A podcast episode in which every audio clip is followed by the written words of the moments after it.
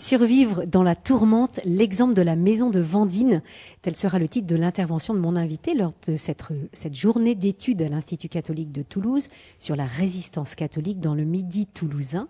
Bonjour Noémie Leroy. Bonjour, merci pour cette invitation. Avec joie. Vous êtes doctorante en histoire contemporaine à l'Université Toulouse-Jean Jaurès et membre du laboratoire de recherche Framespa. Tout à fait. Durant la guerre, environ 3523 juifs demeurant dans le Midi toulousain, Haute-Garonne, Tarn-et-Garonne, Tarn, Lot, Gers et Ariège ont été déportés. Écrivez-vous dans un article que vous avez récemment publié. C'est beaucoup. Et pourtant, rapporté à la moyenne nationale, c'est peu. Pourquoi y a-t-il un tel écart? Alors d'abord, ce nombre est relativement élevé. Ça s'explique par la typologie de la région, puisque de nombreux camps d'internement étaient présents justement autour de Toulouse et même dans les autres départements, notamment très proche de Toulouse, on avait le camp de Noé, le camp du Récébédou, mais ça reste effectivement relativement bas par rapport à la moyenne nationale. Et pour faire un petit focus sur les enfants, il y a eu 168 enfants juifs qui ont été déportés depuis le département de la Haute-Garonne. Ce chiffre est relativement faible. Ces deux écarts qu'on vient d'évoquer euh, s'expliquent par la présence de réseaux d'entraide et de sauvetage dans la région. Par exemple, à Moissac, dès 1939, les éclaireurs israélites vont s'y installer et vont ouvrir une maison d'accueil. Plus de 500 enfants juifs et des adolescents aussi vont être accueillis et sauvés. Ensuite, on a aussi la CIMAD qui va agir directement à l'intérieur des camps d'internement pour extraire des adultes et des enfants juifs. Ensuite, ils vont être pris en charge par l'OSE.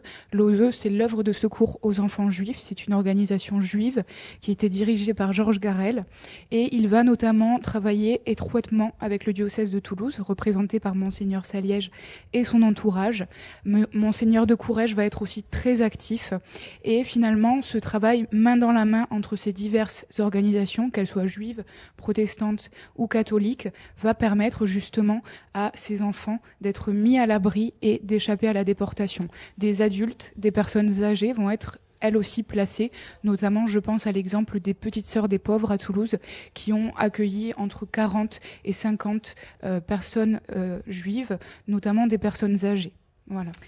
Vous avez évoqué effectivement euh, Monseigneur Saliège. Nous connaissons bien Salette. Nous nous en parlons depuis depuis déjà ce mat depuis déjà deux heures. Ce que beaucoup ignorent, c'est son action justement dans le cadre d'une association. Dites-en-nous plus, Noémie Leroy. Oui. Alors Dès 1941, il va aider des œuvres caritatives qui interviennent, qui interviennent pardon, dans les camps d'internement. Et à la suite euh, de l'Assemblée euh, des cardinaux et des archevêques de la zone non occupée, l'association catholique d'aide aux étrangers internés dans les camps va être créée au début de l'année 1942. Cette association, elle avait pour but de venir en aide donc aux internés des camps. Donc c'était un soutien moral, spirituel et aussi et surtout un soutien matériel.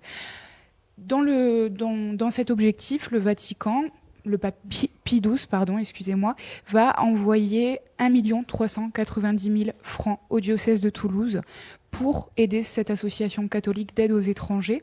Et à la suite justement de l'envoi, ça s'est fait en plusieurs versements à partir de mars 1942 jusqu'à juin 1944. Et ces multiples versements vont permettre justement à cette association catholique d'aide aux étrangers de se développer et de développer ses actions une, une aide qu'il est bon de souligner parce que c'est vrai que on a souvent reproché et on reproche encore au pape Pie XII d'avoir été plutôt euh, plutôt timide et, et, et de n'avoir pas agi en faveur des Juifs pendant la, la guerre. Tout à fait, c'est vrai qu'on parle très peu de ces sommes qui ont été envoyées au diocèse de Toulouse et pourtant elles ont été vraiment primordiales dans l'action d'entraide et de sauvetage. Mhm. À une trentaine de kilomètres au nord-est de Toulouse se situe la maison de Vandine qui appartenait à l'époque au diocèse de Toulouse. À quoi a-t-elle servi? Alors cette maison de Vandine, elle va ouvrir ses portes officiellement en juillet 1942 pour accueillir des enfants espagnols dont les familles ont été soit internées, soit cachées. Et les débuts de cette maison vraiment datent de juin 1942, c'est-à-dire que des rénovations vont être faites dans cette maison de Vandine et les premiers enfants arrivent donc en juillet 1942 et les premiers enfants juifs vont être accueillis en août 1942. C'est principalement des enfants juifs extraits du camp de Rivesaltes, donc un petit peu plus loin que, que la région toulousaine. C'était un camp où il y avait notamment de nombreuses familles juives, donc beaucoup d'enfants juifs. Mmh. Cette maison euh, elle va être très importante parce que si vous voulez, elle marque vraiment le début de ce qu'on appelle le réseau Saliège. Et ça commence dès juin 1942. Donc la lettre de Saliège n'a pas encore été écrite. Donc ça montre aussi la clairvoyance du diocèse de Toulouse. Euh, pour terminer euh, sur cette, cette maison de Vendine, euh, appelée par certains ferme Saliège, hein, certains enfants qui étaient accueillis, évidemment les enfants étaient complètement pris en charge, en charge pardon, soin de leur âme autant que de leur corps. Est-ce que vous pouvez nous donner peut-être un témoignage d'une personne qui s'est occupée de ses enfants? Tout à fait. Donc je vais vous citer euh, un témoignage d'Alice Stenitz, qui était l'une des monitrices euh, de Vandine. Euh, elle était de confession juive et elle s'est convertie ensuite au catholicisme. Et dans un petit ouvrage autobiographique qu'elle a écrit qui s'appelle Quitte ton pays aux éditions Fayard, je cite le bien de l'âme de nos enfants était pour nous un souci de tous les instants. Pour chacun, la vie était un drame. Il leur fallait une somme d'amour énorme pour retrouver un peu de calme, de confiance. Mais le souci de leur corps était aussi grand. Donc, ce qui est assez remarquable dans cette citation, c'est qu'elle parle de nos enfants. Mmh. Ça montre aussi l'affection qu'elle avait pour cette quarantaine d'enfants qui ont été accueillis à Vendine. Mmh. Merci beaucoup, Noémie Leroy, pour euh, ce récit passionnant sur euh, la maison de Vendine. Merci à vous.